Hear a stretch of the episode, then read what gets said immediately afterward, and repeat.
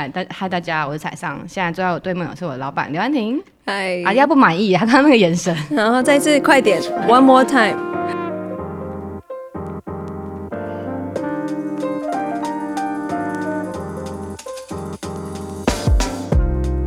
嗨，大家，我是彩桑。现在坐在我对面是我老板刘安婷。嗨，欢迎大家来到我们的桑婷的明星咖啡馆时间。希望大家在听我们分享的时候，或许就像是咖啡厅坐在我们隔壁桌一样，拉张椅子过来喝一杯咖啡，可以跟我们聊聊天、抬抬杠。是的，那我们今天要聊什么呢？呃，听说我们又要开始招实习生了。对，然后所以我们想说啊，又要招募实习生了，我们就对这个主题，其实我们也蛮蛮有兴趣聊这个主题的，因为会引起一些青春的回忆。我们自己还是实习生的时候，你说我们青春的时候。对啊，哇，那你觉得你想要分享？你先分享你青春的时间，还是我先分享我青春的时间？不如你先讲好了。我先讲吗？你的画面就是可以刚好有我的视角啊。哦，好好好，我的视角就是当年何彩商就是大学刚毕业来应征 TFT 的时候，我看到他履历就说。为什么这个人没有实习过啊？对，而且我还毕业一阵子了才来。对，我觉得这个履历看起来非常的可疑，就是他没有做过任何正式的实习，而且毕业过了三四个月才，才来找工作。对，就是觉得这个可疑的履历为什么出现在我眼前？然后将近七年后，就有个既视感说，为什么这个可疑的履历的本人还在跟我录 podcast，而且还这么可疑？想要聊一下可一的本人。好好好，因为我对啊，我就是招了这么多实习生之后，每次看他们履历，我就哇，好厉害，他们已经做过很多，然后，然后我都不好意思说，哎，不好意思，我没有，我没有实习过。那你为什么没有实习过？可是我觉得那好像不是说没有，因为我觉得实习好像大家想要是进入一家公司，然后体验一个、嗯、一个 job，就是一个工作的过程这样子。然后，可是我反思我自己的，可能从从高中到大学，然后到后来毕业，虽然没有正式进入一家公司，但我好像也是。透过蛮多方式，不论是学校的活动啊，或者是就自己会去创造一些体验，然后来在这过程当中去探索自己想做什么事。嗯、然后我印象比较深，就是你刚刚讲那个可疑的三四个月，就毕业之后，呃，因为大大学期间就忙了很多校内活动这样子，嗯、然后忙到。忘记自己快要毕业，忙到我好像需要找份工作，所以毕业的那一天拿拿到毕业证书，然后就看着我爸说：“啊，我失业了，就是完全还没开始找工作。”然后，但我觉得也也很感谢，就是家里有给给我一个讨论的空间啦，说那既然我要开始找工作，有没有机会？我又大概用三四个月的时间去，嗯，它并不是一个从零开始的过程，那它是说堆叠在我对大学四年对自己的理解，然后再往前去探索，说那下一步我可能想要往哪？那边走，所以概念上很像我为自己设计了三到四个月的一个实习的过程。可是做了什么？做了很多事情哎、欸，嗯，像是，因为在那个那时候我，我我一个很强烈的概念是，我很想当农夫，因为我的父亲那他们家族都是务农世家哦，所以我在毕业那年，然后看着我父亲领着我的那个毕业证书，就说：“爸，我想要回家跟你一起种田。”可是，就算你们家是务农世家，也没有那么理所当然啊。因为如果你一开始就想清楚说你要务农的话，你干嘛读政治系啊？我觉得，因为对我来讲，我觉得大学不只是关于科系嘛。可是不论是你选择哪个科系，或是你做什么样的活动，参加什么样的团体，或是去怎么样的实习，就我觉得都是在找一种看待这个世界的方式或眼光。嗯、就某一个你看待这个世界的方式，然后去思考你的切入点是什么。嗯、所以当然，政治系是我大学里面的其中一个占比很，因为它就是有学分要求要上很多课嘛。嗯、可是我其实同时还去去农场换宿啊，嗯、然后去理解很多农业产业。相关的事情，嗯，所以堆叠起来，我就觉得哦，在那个时候的我，对于农业这个东西很有兴趣，嗯，对，那的确就是作为一个就是毕业的政治系的学生，你要切入这个农业的视角，真的是那你太难。那三四个月在干嘛？对，首先我就先取得我爸的这个许可，源对，金源，然后再问他说，我可不可以跟着他一起？然后他就说不行，你给我待在台北。所以我想说啊，既然没办法回去种爸爸的田，那我就种别人的田吧。所 以我就去了花莲，嗯，然后去去。那种有机的青农，然后去真的是跟他们去种田，嗯、因为呃夏天嘛，所以其实是稻米的，就是耕种的季节。嗯，嗯，然后后来想说，哎，第一线体验完，那那那体验一下，就是这是这个农业这个生产线，我想要都都把它走完。嗯，所以我去了第一最最现场的种田，然后中间还有去就是一个新创团队，他们在田野，就是各个小农的处境啊环境，然后他们需要什么样的帮助，他们正在做一个创业的构思这样子。那你就是务农了三四个月以后，为什么人生画风一转，就来面试一个 不是在做农业的 TFT？对，而且还待了七年。对，然后我觉得非常相关，然后大家想说到底在干嘛？觉得故事拖太久了。好啦，反正我后来那三四个月其实就是苦寻无门。我、嗯、我发现我没有任何一个方式可以在这个时候二十二岁、二十三岁的我切入到农业这个视角，所以我必须退一步。为什么没办法？因为当然。是你个人能力不足。一来是我去当农夫，没有人要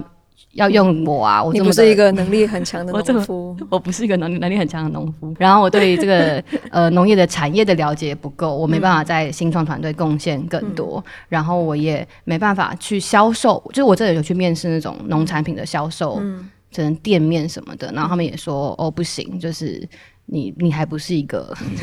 能力经验足够 可以卖米或可以卖水果的人，就是所以就各种就是碰壁啦，就是苦寻无门，然后真的遇到很多的拒绝，所以那三四月就堆叠了。我收集了很多的拒绝，基本上就是在那个时。那你的心情怎么样啊？还蛮讶异的啊，嗯、就是因为觉得，就我觉得应该可以做这件事吧，应该没有这么难吧，嗯、就屡屡挫败。嗯、然后我甚至去了日本，就是去看一些就是日本的 model，、嗯、反正就是找各种方式想要切入农业这一块。嗯，但就是各种碰壁，所以到了真的要开始做决定的时候，因为时间也然后步步逼近，我总不能人生一直就是探索下去。简单说，就你没钱了。对，快乐快乐。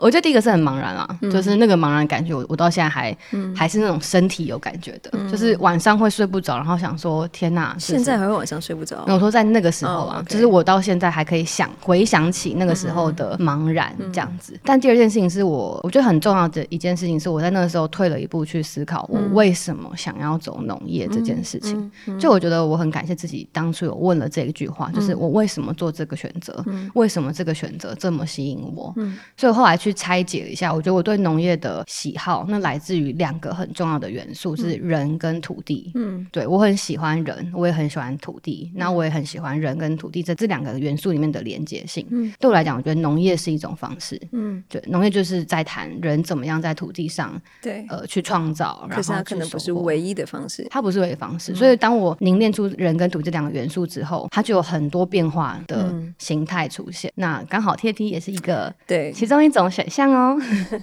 对，用教育的方式去跟人、去跟土地产生连接。对对，嗯、所以所以我觉得那个关键点是在各种碰壁之后，你逼自己去退一步想，你为什么做这样的追寻？嗯，然后那个追寻的背后，你到底想要的东西是什么？但我还蛮感谢说，我没有只是想了三四个月，嗯、就是我想了一下下，我就去 真的去施肥，然后真的去尝试要卖一个东西，然后真的是走了就全台大概好几个县市，就把自己晒到超黑。你现在已经也蛮黑的，哎，对，你欧巴，或者说就真的进到就是农地里面去跟小农谈很多这样子，对啊，所以我觉得那个过程算是我最后给自己的最后一份算是学生身份的实习吧，嗯、所以我觉得那个过程还蛮重要的。但我可以补充哦，你讲完，我可以补充雇主视角，雇主视角是不是？来啊来啊，我我差不多讲完了。没有，因为就是雇主视角的话，就是说，就像我刚刚一开始说的，这份履历真的蛮可疑的，就是。因为他很非典型，这样说，oh. 就是说典型的一个履历，可能是，嗯、比方说相关科系，就是常常见的是说他会预设说，比方说假设 TFT 是一个教育单位。所以一种常见履历就是我读教育相关科系，所以我就应该可以来教育相关单位。所以这是一种典型，嗯、就是好像很明显的跟他的科系有关系。嗯。第二种典型是他就是有很多实习嘛，呃，就是说，哎，这个实习里面累积出一种好像蛮明显的逻辑，说哦，为什么他对教育或者是这些议题有关系？这是第二种逻辑，典型的逻辑。然后第三种逻辑就是他可能就是跟 TFT 有某些交汇点，比方说啦，来听了我们的演讲啊，还是参加什么活动啊，觉得很感动啊什么的。可是何彩商没有任何一个刚刚讲的这些特性，所以我从雇主视角补充的话，就是说，当然其实他也不是唯一一份非典型履历，嗯、我们也是会收到一些非典型履历。嗯，可是我觉得得综合你刚刚讲的故事的视角，从我的视角看到的有一些东西是有呼应的。就是说，虽然它是一份非典型履历，那也不是唯一的非典型履历，可是有的时候非典型履历出现在我们面前的时候，我们的心情是兴奋又担心的。嗯、兴奋当然是说，哎，非典型本身就是一种特殊嘛，所以你会 stand out，你会突出，但是同时会担心说，它的非典型背后到底是有没有在认真回答一些问题？嗯，嗯因为如果说它的非典型背后是一个，就他去体验了很多新鲜的东西，那 TFT 只是或者作为雇主，我们只是他下一个体验。呃，那没有一个雇主，或是没有一份工作，真的想要找的是来，只是来体验，嗯、只是来追寻新鲜感，或者是只需来累积人生的某种故事性。嗯、我们只是成为他的一个点缀，而不是说，哎，他真的想清楚他是谁，他为什么在这里，嗯、然后他来这里的目标是什么。这样，所以我觉得何志昌的履历虽然非典型，但是就像他刚刚说的，其实不管是他原本写的东西，因为我记得你写了一个。啊，我真蛮怀念，因为现在你从来就再也没那么有礼貌了。就是我唯一一次收到何泽昌这么有礼貌性的“亲爱敬骑者”之类的。然后，可是他就是虽然就是蛮客套的，必要的客套啦，毕竟就是你对啊，不然我哪位你哪位？我为什么要？但但我记得在那封信里面很清楚去阐述，呃，虽然他那时候还有很多茫然，但是他不管是大学期间虽然没有做过典型的实习，但是你透过比方说你去执行一些大的专案，像是音乐季啊，嗯、或者是你尝试过。失败的、成功的每一个经历，然后包括你当农夫的失败，嗯、然后还有你最后那个动作，就是你描述你退一步去想说，到底我对农业的执着从哪里来？然后这个关联性跟眼前你想要来 TFT 做事情有什么关联？嗯，虽然你当下也很坦诚的，还有很多茫然，但是我看得出来说，即使是这个非典型的历程，那个过程中很多关键的问题是有努力去回答，是有努力去探索。在我眼前所看到的是一个对自己有足够一定程度的认。认识，但是也有足够开放的心情，就是说愿意来一起探索跟做事情。嗯、那 TFT 不是只是他要来用来他就是人生点缀加分的一个，他有想清楚他在这里要怎么定位自己等等。所以就是说我这样讲可能有点事后诸葛啦，因为毕竟我当时候也也觉得我是不是会拼到一个就是有点奇怪可以 但是七年多以后他还坐在这边，应该有些原因吧。可是你刚 刚讲那个，我有个问题，就是那我们对于抱着问题或者抱着迷惘对的人，就是抱着这些状，就是这些感受来的人，我们怎么看待他们？我觉得我在看你的例子里面的时候，我会觉得我当时候让我最可以下那个决定说，我觉得你可以的点，嗯、不是说就像我刚刚讲，不是说你已经把所有问题都回答完了，反而如果有一个人跟我说，嗯、哦，我人生所有问题我都已经找到答案了，我会蛮担心的，因为毕竟才二十二岁，就是就你二十二岁就有所有答案吗？我会觉得有点担心，嗯、因为人生还这么长，嗯、就是我会担心，的代表是一个。已已经有点固固化的一个状态，这样子。所以换句话说，我在找的不是一个已经把所有的问题都找到答案的人，嗯、但是我在找的是，就是在过去的人生历程里面，当他碰到问题的时候，他是用什么样的态度跟行动去尝试找到属于自己的答案的。就是他没有期待环境或者是一个工作、一个实习给他答案，嗯、给他关于他是谁、他喜欢什么、他不是什么、他适合做什么、他职涯长什么样子。他在过去的历程里面没有期待别人给他答案，嗯、而是他会用自己的方式去融汇他所经历的，不管是所谓的失败或成功，嗯、呃，变内化成他是谁的一片一片拼图啊，然后。以及他可以去不断问自己说：“那这个拼图跟我现在要做的决定的关系可能是什么？”嗯，就是那一个主动性，那一个态度，是我觉得我面对即使是茫然的人，我会找寻的。嗯，然后他会让我作为一个雇主，或者 雇主有点奇怪，但反正就是作为一个想要找一个想要共事的人的角色，嗯、我会觉得那是一个安心，或者是说觉得很期待、很兴奋一起合作的一种状态，嗯、这样子。这让我想到，其实这过程好像就是在看待，比起你真的去得到什么答案，或是你在这当中遇到什么问题，好像是一种你面对问题跟答案的态度嘛，嗯、就是你怎么去追寻那个问题，然后你怎么去期待那个答案。那真的得到答案之后，你怎么会来去放置这些答案在你的整个历程当中？对，所以用领导力狂热的 TFT 的话来来说，这其实就是一个领导自己的预设跟态度，嗯、就是说你是你自己人生的 owner 领导者，嗯、你不期待别人来领导你，来代替你去决定你是谁，代替你去告诉你你要做什么选择，嗯，代替你去分析出一个正确答案，就是那个 owner 只有你自己。可以去往前走，失败也是你的，成功也是你的，得到的答案跟养分也是你的。那那个是作为人生自己生命的主人，自己生命领导者，他需要去哦，他不是一个很舒服的决定。因为其实老实说，你期待别人帮你解决，或期待别人帮你决定，老实说，虽然是比较压抑的，可是可能也是比较安全跟舒服的。因为反正做错了选择也是别人的问题嘛，就是你比较不会那么的可能需要去面对自己的一些不舒服，对，呃，甚至是黑暗面等等。但是我觉得那是必要的。我其实还想到另外一个面向是，是因为其实，在寻找这个答案的过程，嗯，呃，会有很多人会跟你对话，嗯嗯、给你想法。嗯、那我记得我也蛮常跟实习生们聊说，他们可能也在一个状态里是说，我怎么看待，比如说父母或是我的重要他人，嗯、对我在做这些追寻、嗯、或看待这些答案的一些态度或想法，就怎么样跟别人的意见去融合嘛？那我也感觉到这东西其实多数时候是不是那么容易的？对，其实我觉得回到。教育呃的本质也是我们常常去思考的，就是说，作为一个老师或作为一个陪伴孩子长大的其中一个重要他人，你要怎么做才不会让反而让孩子过度依赖你，而是让他可以某种程度一个成功的老师或者一个成功的陪伴者，可以让一个孩子越来越独立，作为他自己，而不会是依赖性一直长在其他大人身上。对，那所以我觉得你问的问题其实是一个从。从小就是一直到成人，我们都会去思考的一个问题。那我最常喜欢，实习生也常常问我这个问题。那我最常喜欢引用的就是一个教育学家，嗯，呃，读教育的人一定听过他的名字，叫杜威。嗯，杜威说，教育的目的是培养人最终有自由的心智。嗯，这个自由的心智，当然就是有很多真的是定义啊、阐述，大家可以去查。那但是我觉得，光是这个字面，大家就可以去思考，就是说，自由的心智。自由是什么？自由是说，就是你不受限于外在的环境、其他人的意见，甚至是自己对于自己的一些某种不知道哪里长出来的一些期待跟框架。就是你你自己可以去理清楚，说作为一个自由的心智，呃，你想要听哪些意见，你不想要听哪些意见。为什么？然后这个选择对你来说的意义是什么？就是这个过程，你是一个自由人。嗯，那我觉得这个自由是很重要的，因为我认为很多台湾的我们，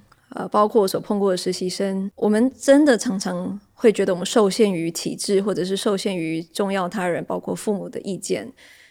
可是，当他们意见我们完全不听的时候，我们也有一种不安感，好像答案不是说听或不听两种选择而已，嗯、而是这些意见确实存在，也确实有重量。但是最后做选择的我们是自由的，我们有个自由的心智，可以去理解每一个选择的当下为什么做出这样的一个判断跟选择。嗯，嗯，所以我我要讲的是说，外在的体系、父母的意见，就是我们无法完全去控制。对。但是我们内在的心智是我们可以去控制的，那是自由的我们。嗯，所以，所以突然让我想到是，有的时候那个关键好像在于你怎么看待那些回馈。比如说，用我的例子来讲好了，就是当一个农夫的女儿跟农夫说我要回去种田，然后农夫说不行，对，农夫说不行，你给我留在台北。就是呃，你怎么看待这个意见啊？我在当下我可以把它看成是一种命令，或是一一种指令，嗯、就是你就是不行。但我也可能可以把它看作是一种启发吗？嗯、就是如果我没有那样的拒绝，嗯、我当时只有觉得好，我做农，我做农业只有一条路，嗯、就是回家跟爸爸种田。嗯、可是当今天这个拒绝出现的时候，我就会会想说啊，如果这个这个他的田不能让我种，那我可不可以种别人的田？或者是说，会不会他 希望我再想想看有没有其他条路可以走？对，所以或者他背后的担心是什么？为什么作为一个农夫，他不希望你去回去当农夫？对，不希望我在二十二岁什么都还没有体验过之后就回去种田。对所以我只是说回到那个自由的心智，我觉得我当下在第一瞬间受到这样拒绝的时候，你不能说你是完全没有。受到影响的，对，我是觉得自己受到限制的，对。可是我怎么样从这个限制里面再去思考，有没有一些可能性是我完全没有想过的？嗯，那我觉得那个那个自由的心智，它既然是心智，它是自己内心的的视角的诠释的选择。对，所以我觉得好像在这个点上，就会让我他蛮提醒我是说，看到这样外在的，或者说接受这样外在的意见的时候，你怎么看待它？你把它视为一种指令，嗯、还是把它视为一种启发？嗯，好像就会还蛮影响后面你会为自己做什么样的选择。对，嗯、呃，我觉得就是最后对我个人小结，刚刚听到你那个例子，唤起我很多既视感的话，就是我最后想补充的一个点是说。我觉得一个人就像是一个冰山，嗯，嗯，然后冰山上面我们看得到的是一个人，他外显的行为、外显讲的话、外显所做的选择。可是冰山上面只是他的一小部分，他反映的是他冰山下面他的信念、他的假设，还有他深层的，就是对于自己是谁的一个认识。冰山下面其实是更大的一块，但是往往是，尤其是在台湾的我们。在教育的过程当中，往往不被鼓励去认识跟发掘的。嗯，嗯，那我觉得挖掘冰山下面是人生逃不掉的功课。嗯，如果我们学生时代没有去挖掘，我们刚出社会没有去挖掘，中年的时候，中年危机有一大群人就是忽然发现他不认识冰山下面的自己。想进入中年的你吗？啊、呃，对，我现在中年早期，对，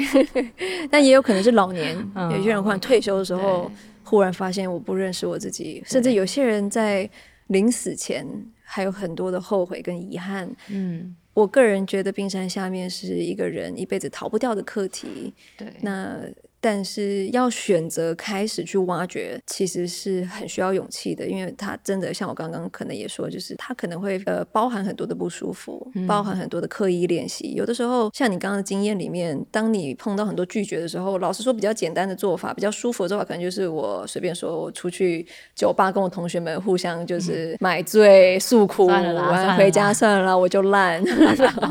就是说，就是这舒服很多啊，嗯、我就停在这里就好了，我干嘛？没事，还要刻意挖掘我里面到底真的在想的是什么，我的预设是什么。嗯、所以我要讲的是说，那是本身去选择把你的眼光跟力气去花在冰山下面，是一个我觉得人生终究逃不掉，越早开始越好。可是很不容易的一个选择。可是冰山这个概念会不会有点抽象啊？就是所谓冰山是什么？冰山上面跟冰山下面有没有比较简单的？